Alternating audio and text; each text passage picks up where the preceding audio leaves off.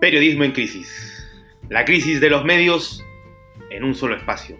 El podcast de Periodismo en crisis. Comenzamos.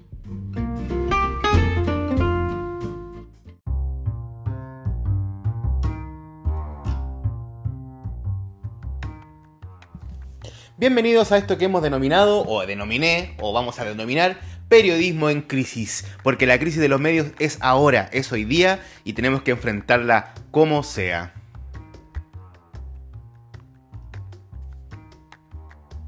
Bueno, nunca está de más pensar que eh, el mundo se puede acabar, más en Estados Unidos, donde hoy se están llevando el conteo de las elecciones para elegir quién será el tirano, o sea, digo, el presidente de turno que quiera comerse el mundo, no, digo, que quiera gobernar durante los cinco años que quedan. Al parecer, Trump no seguiría más.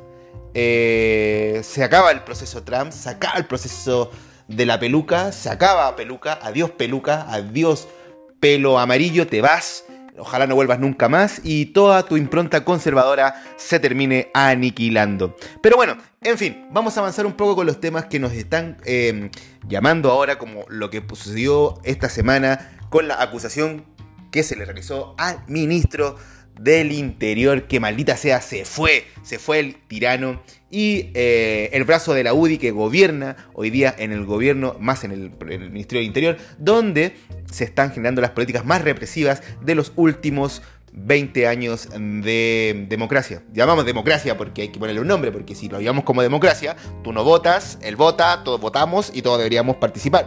Pero entendemos de que todos no podemos participar de esto que se llama el poder, porque el poder al final lo compone un grupo selecto de personas que redacta constituciones, que redacta sus miradas económicas y que al final construye un país a sus anchas. No como nosotros, que somos al final un grupo de personas intelectuales trabajadores, obreros, proletarios que simplemente pagamos impuestos y vivimos en este maldito país llamado Chile. Y bien, avanzando un poco, vamos a hablar un poco de lo que fue la gestión del ministro Pérez. Dame un segundo que eh, vamos a investigar un poco quién fue el ministro Pérez. Bueno, hemos llegado a la conclusión de que es un conservador de mierda que pisó fuerte, que fue la Araucanía. Eh, lamentablemente tenemos que contar de que en la Araucanía se quemaron eh, municipios y eh, obviamente aleonó todo para que un grupo de camioneros parara el país. O sea, este tipo fue un nefasto ah, en manos del Ministerio del Interior, donde obviamente es quien debería velar por la seguridad pública de todos nosotros y al final terminamos todos más encerrados que nunca y mirando matinales, entendiendo de que alguien nos tiene que cuidar, alguien nos tiene que cuidar.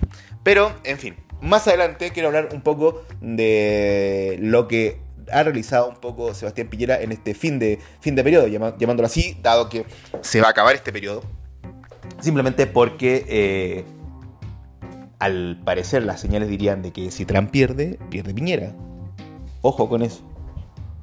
Hay una teoría que se está llevando en, los medios de comunicación más, más, digamos, libertarios, conservadores, que es el anti-rechazo a Piñera, que viene del lado de la derecha. O sea, grupos de derecha nacionalistas están rechazando al presidente Piñera y lo están dejando a sus anchas. O sea, quiere decir que lo están dejando correr. Como dicen, que el agua corra y que se lo lleve al tirano, tanto de derecha como de izquierda. Y en el otro caso, la izquierda ha sacado dos candidatos. Uno, que es Heraldo Muñoz, que no es nada más que, ni nada menos que la continuidad de un centro izquierda que está fracasada en el mundo y una socialdemocracia que tiene como referente hoy día en Chile a Lavín. O sea, imagínate el nivel de boludez que estamos manejando hoy día con estos candidatos que simplemente nos avergüenzan como chilenos, salvo, salvo salvo eh, algunas experiencias como por ejemplo la de Fernando Atria que eh, está de plano metido en el tema constitucional donde obviamente va a convertirse en un aporte importante.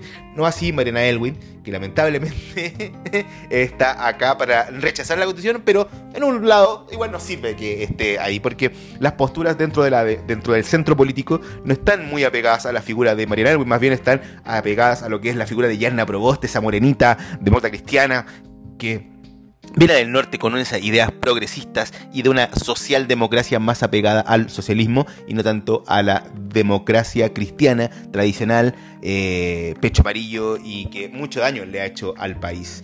Eh, bueno, ese es el pequeño análisis, espero que te haya gustado. Eh, más adelante podemos conversar de las elecciones de Estados Unidos en un siguiente bloque. Nos vemos.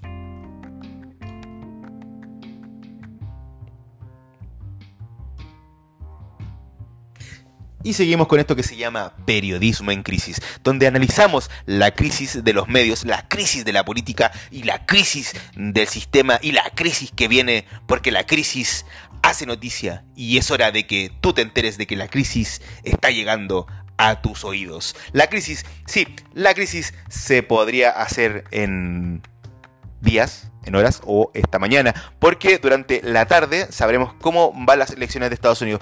Cuando ya son aproximadamente las 4 con 45 minutos, podemos decir de que en Estados Unidos John Biden lleva 248 electores y Donald Trump lleva 214. Quiere decir que la elección está todavía abierta, pero tenemos a eh, John Biden como uno de los candidatos con mayor número de votos en la historia de los Estados Unidos. Tuvo más votos que el mismo Obama. Y estamos hablando que ya lleva 70 millones de votos, algo que Donald Trump lleva 67 millones de votos. O sea, es mucha gente la que está votando por Donald, o sea, por eh, John Biden. Y obviamente las costas de Estados Unidos, para aquellos que quieran conocer un poco más de la historia política de Estados Unidos, por lo general, las costas eh, las costas norte eh, del Atlántico de Estados Unidos han sido eh, formas más progresistas de ver la democracia, junto con el estado de California, Oregon y Washington, que son tres estados que, digamos que es como una cortina del Pacífico, donde hoy día está perdiendo el nacionalismo y el conservadurismo de Trump. Y bueno, los estados que están pegados a México son una manga de estúpido, por ejemplo el estado de Texas, que es un estado completamente estúpido. Y obviamente está dando la sorpresa Nuevo México, Nuevo México y Arizona, donde está perdiendo el maldito de Donald Trump. Y en Florida, que en Florida, bueno, es un caso aparte donde el arribismo latinoamericano ha, sentado en ese estado, digamos, para la redundancia, su, em, digamos, su impronta de arribismo, eh, de este acceso al sueño americano que es una basura, y donde hoy día ostenta un triunfo Donald Trump el maldito hijo de perra que gobierna a Estados Unidos y que pronto tiene que terminar. Sí, tiene que terminar.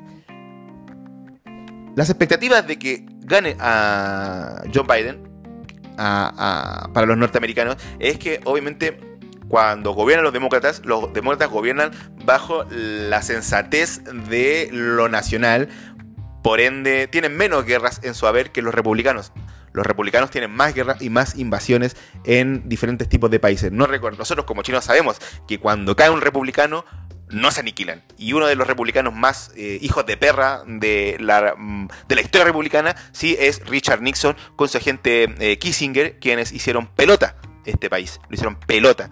Y financiaron también un golpe de Estado. Entonces, lo que resulte en, estas elecciones va a ser trascendental también para la continuidad o para el, para el soporte eh, del loco de Bolsonaro y también del estúpido de Sebastián Piñera que obviamente eh, reciben este como, este como afecto o vía directa con el estúpido de Trump. Y espero que esto se termine.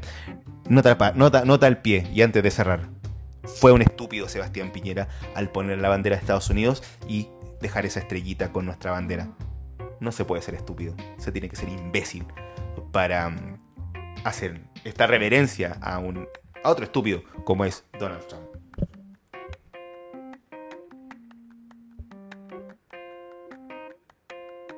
Ahora hay más periodismo en crisis, porque la crisis ha llegado y la crisis está acá y la crisis es para ti y la crisis es en los medios de comunicación. Soy Pablo Dista y nos vemos en la próxima edición de Periodismo en Crisis.